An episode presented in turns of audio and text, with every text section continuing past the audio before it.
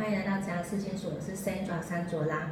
今天我们邀请的来宾是呃林希伦林先生，对，那他是呃通过国家的这个考试，只有十趴录取率的房地产经纪人这样子。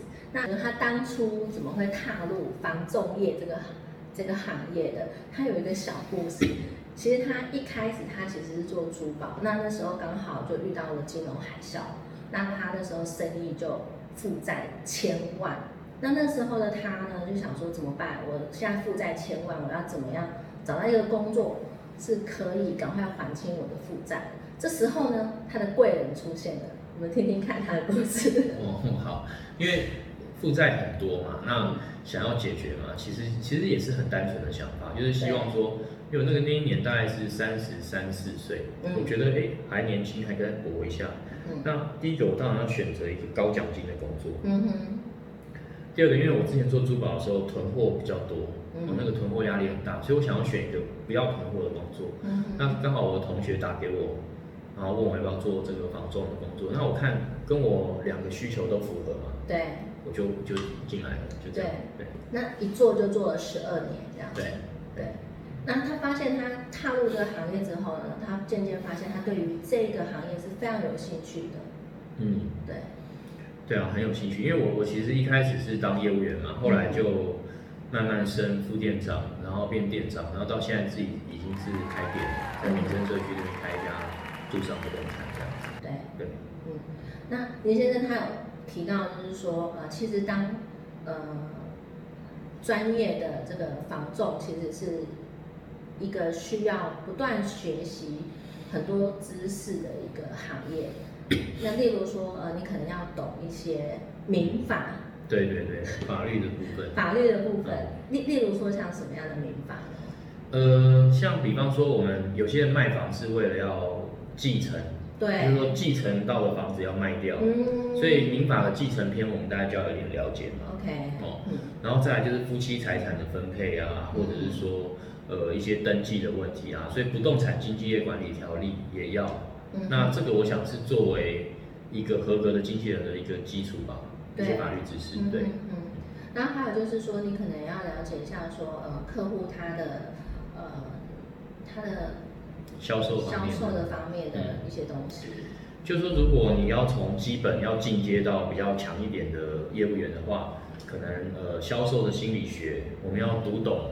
客户的言外之意，嗯，然后一些跟这些高资产的客户的应对进退，对，那甚至经济学，哦，你要讲个体经济学，甚至人家跟你谈论国际经济学的时候，你也要讲得出来，嗯嗯，因为我们也会卖到一些商办啊，或者一些店面啊，哈，那再来还有就是沟通的技巧，其实需要做好防重的话，他需要学的东西真的很多，真的很多，对，那其实防重这条呃这个工作啊。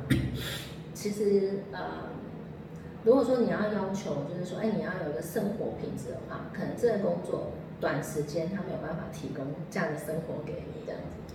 对啊，就是说，如果你看到有一些资深的业务，他已经赚了很多钱了，嗯，你要去环游世界什么都 OK。对。但是对于一个新人来讲，我觉得如果你想要追求的是你马上就要兼顾生活品质跟收入，不可能，你不要进这一行。对。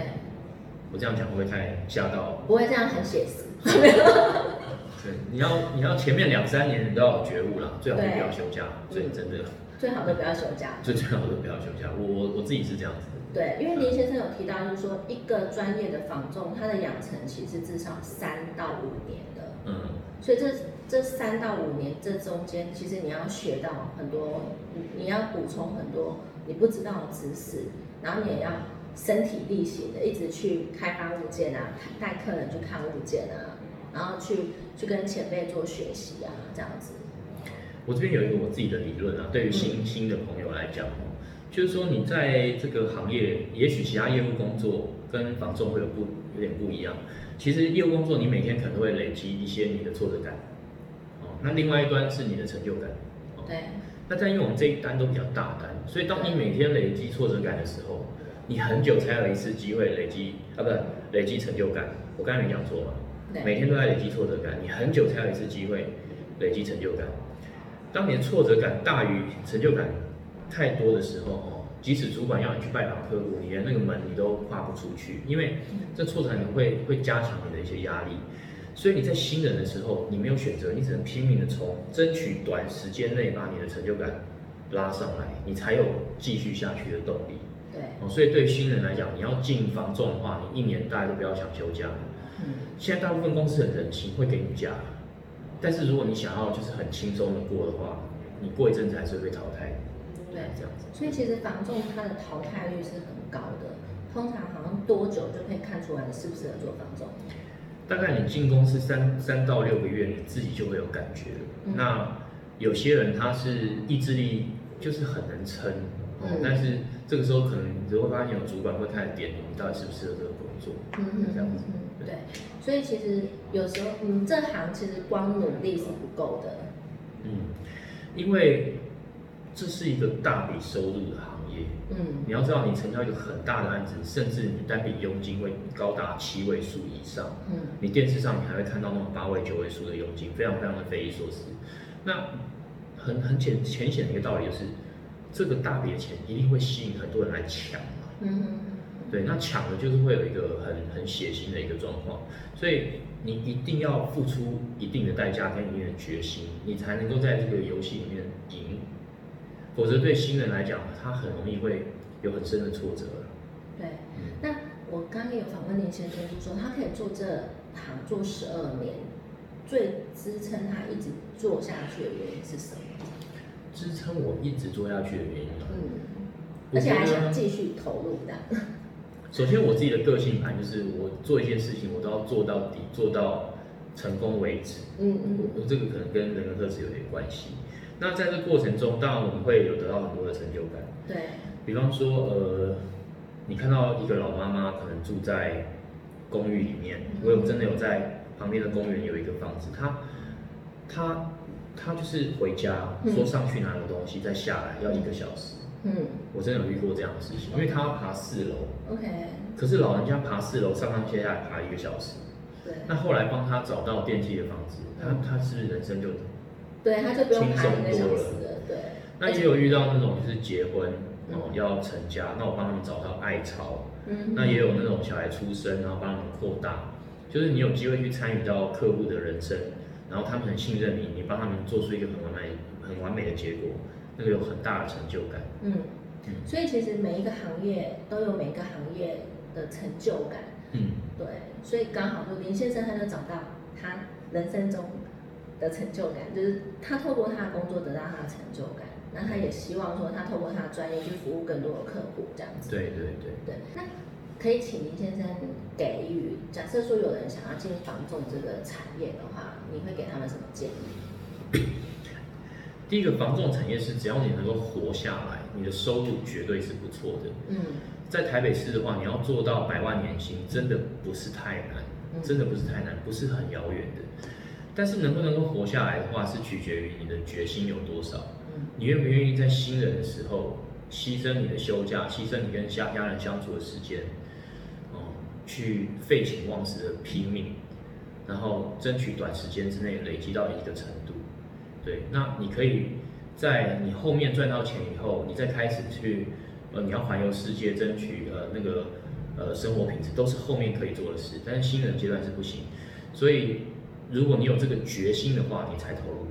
如果你一开始就想要说啊，我想要呃六点下班，好，呃，那这样的话可能就选择其他行业会好一点。嗯，新人指的是前三到五年算新人，对不对？我讲五年后面没有人敢进来。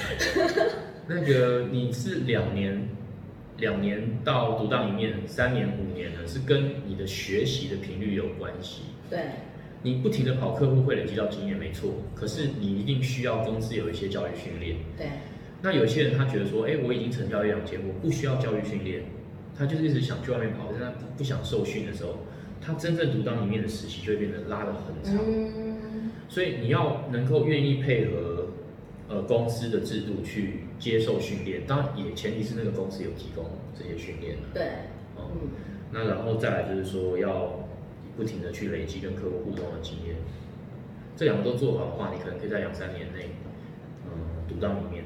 嗯，对，所以其实就是说，你有考虑要加入这一行的话，这一行的工作形态就是这样。然后再来的话，就是你要找到一个呃有提供比较完整的教育训练，这个团队是你你你觉得你可以在里面学到东西的。因为毕竟刚刚有提到这个行业，其实你要懂的知识非常多。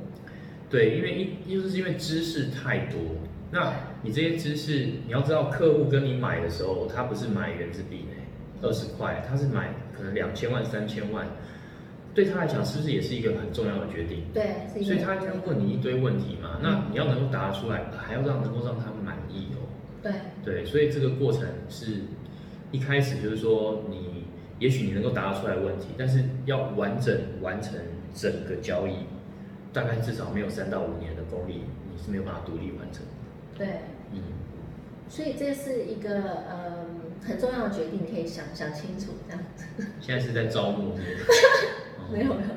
欢迎来我们公司，这样。对对对，我会留那个林先生他们团队的资讯在下面。假设说你们有对这行有兴趣的话，林先生他会愿意分享他的经验给大家，这样子。嗯，对对对。对对对，好，那我们今天非常谢谢林先生的分享，谢谢，谢谢谢谢。